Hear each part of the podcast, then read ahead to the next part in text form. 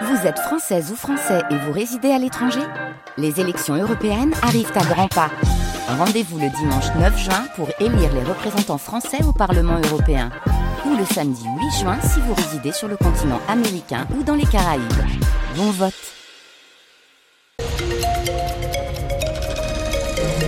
Vous êtes sur France Bleu Roussillon ce mardi 20 février, il est 8h. 8 horas. La météo, un temps couvert aujourd'hui, Tanguy Bocconi. Eh oui, il ne devrait pas y avoir beaucoup d'éclaircies selon Météo France qui nous annonce un ciel voilé sur l'ensemble du département. Dès le début de l'après-midi jusqu'à ce soir, la tramontane, elle, perd un peu de sa puissance, mais soufflera tout de même encore entre 50 et 75 km heure en pleine.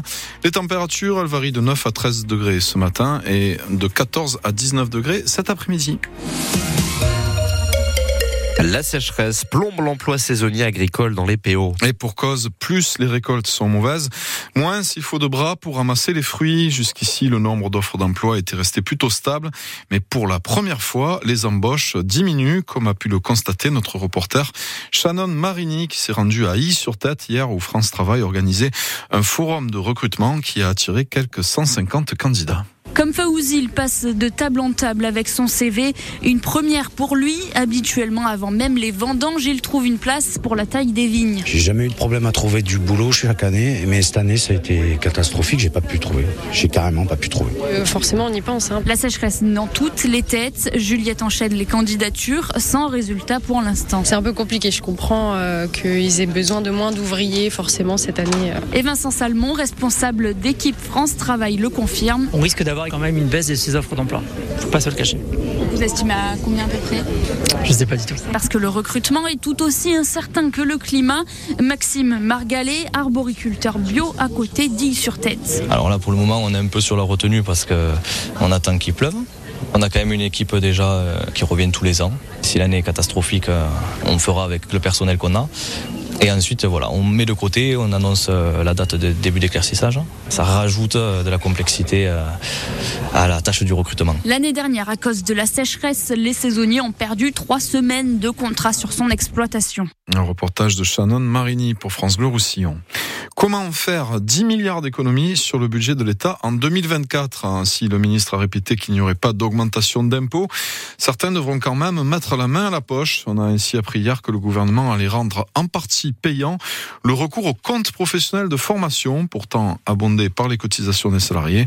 Euh, une participation forfaitaire sera demandée aux utilisateurs avec un reste à charge euh, qui devrait atteindre au minimum 10% du montant des formations suivies. Les principaux syndicats agricoles, FNSEA, Jeunes Agriculteurs, seront reçus cet après-midi par Emmanuel Macron. Un rendez-vous traditionnel avant l'ouverture du Salon de l'agriculture qui débute samedi. Mais cette année, le plus gros rendez-vous annuel du monde agricole s'annonce particulièrement tendu sur fond de profonde crise des revenus. Après de nouvelles actions menées hier par les agriculteurs, notamment à Marseille ou encore Dunkerque, le Premier ministre Gabriel Attal doit faire de nouvelles annonces demain autour du lancement d'une nouvelle loi agricole. C'était une grande figure du monde économique dans les PO. On l'a appris hier, Francis Gendre, le gérant du grand circuit du Roussillon, est mort dimanche à l'âge de 72 ans, ancien adjoint au maire de Perpignan sous le mandat de Jean-Paul Alduy entre 1995 et 2001. Francis Gendre était également un grand nom de l'immobilier dans les Pyrénées-Orientales, mais il était aussi très connu dans l'univers de l'automobile, Suzanne Chodjaï. Francis Gendre était un passionné du sport mécanique. Il avait racheté le grand circuit du Roussillon à Rivesaltes. Son projet depuis presque dix ans, c'était de créer un nouveau grand circuit le long de la D900 avec un centre de développement technologique. Projet pas encore concrétisé.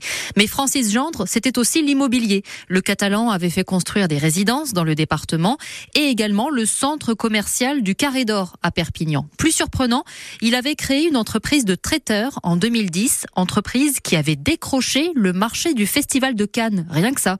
Francis Gendre était aussi un fervent supporter de l'USAP, proche de l'ancien président du club, Marcel Dagrena. Il avait brièvement dirigé la holding USAP Per Sempre. Le Catalan était issu d'une famille modeste de maraîchers. Sa famille décrit un homme généreux, dévoué, qui s'était construit seul. Les précisions de Suzanne Chaudjaï pour France Bleu. Précision à retrouver sur francebleu.fr. Les obsèques de Francis Gendre se dérouleront jeudi à 14h30 en la cathédrale de Perpignan. Le retour de la première usine de production de paracétamol en Europe se fera à Toulouse. C'est une information de nos confrères de France Bleu Occitanie. La société Ipsophène s'installera au sud de la ville. Elle prévoit de commercialiser jusqu'à 4000 tonnes de paracétamol d'ici l'an prochain.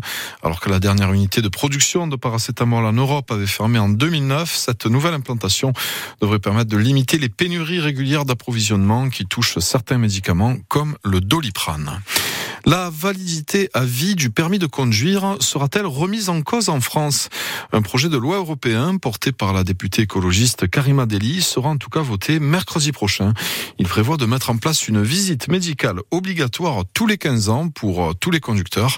Si le texte est approuvé la semaine prochaine, il devra s'appliquer en 2026-2027 dans tous les États membres de l'Union, dont la France. Un projet qui suscite une forte opposition chez certains conducteurs. La Ligue de défense des conducteurs a lancé une pétition qui a déjà récolté 400 000 signatures. 8h05 sur France Bleu Roussillon. Et si Collioure devenait le prochain village préféré des Français? Les votes sont ouverts. Vous l'avez annoncé en exclusivité hier sur France Bleu Roussillon. La perle de la Côte Vermeille a été sélectionnée pour représenter l'Occitanie dans l'émission à succès Le village préféré des Français, présenté par Stéphane Bern et qui rassemble chaque année 2 millions de téléspectateurs. En attendant la diffusion de l'émission en juin, le public doit donc voter ce sera avant le 8 mars parmi les 14 villages proposés. On vous a mis tous les liens nécessaires hein, sur francebleu.fr. Alors, la Cité des Peintres a-t-elle une chance de finir sur la première marche du podium? Les vacanciers croisés hier dans les rues de la commune en sont persuadés. Ah oui, oui que oui. c'est tout le meilleur que je puisse lui céder. Bah voilà, bon, moi je suis amoureux de, la région depuis 25 ans au moins. Bah, Collioure, c'est une très très belle ville. Hein. On adore cet endroit, voilà. Ça fait partie de notre coup de cœur beaucoup de très jolies boutiques et puis une histoire euh, très passionnante. Il ne faut pas trop de publicité. Il y, a, trop de monde arrive après. L'été, il y a quand même beaucoup de monde. Ah, on est venu par parfois l'été, il n'y avait même pas moyen de se garer. Il faudra venir hors saison. Comme tous les, plus beaux villages, mais vous avez en Normandie Etretat, euh, ça fait venir du monde, mais bon, ça fait marcher quand même le commerce. Et donc au lieu, je pense que c'est à voir. Action de quelques passants recueillis hier dans les rues de Collioure et pour voter, donc je vous rappelle deux possibilités. Un numéro de téléphone, le 3245, ou encore le site internet de l'émission Le Village préféré des Français. Vous avez jusqu'au 8 mars donc pour voter et le verdict ce sera en juin. Changement d'adresse pour le festival Les Ânes Têtus. La première édition de ce festival familial électro-hip-hop avait rassemblé près de 2000 personnes sur le parking du Parc des Expositions à Perpignan. Mais cette année, le festival va déménager au Soleil les 18 et 19 mai prochains sur le site du Lac du Moulin avec à l'affiche DJ Abdel ou encore Djibril Sissé qui s'est reconverti lui aussi en DJ. Les organisateurs des Ânes Têtus expliquent ce déménagement du fait de problèmes d'organisation liés au passage de la flamme olympique à Perpignan.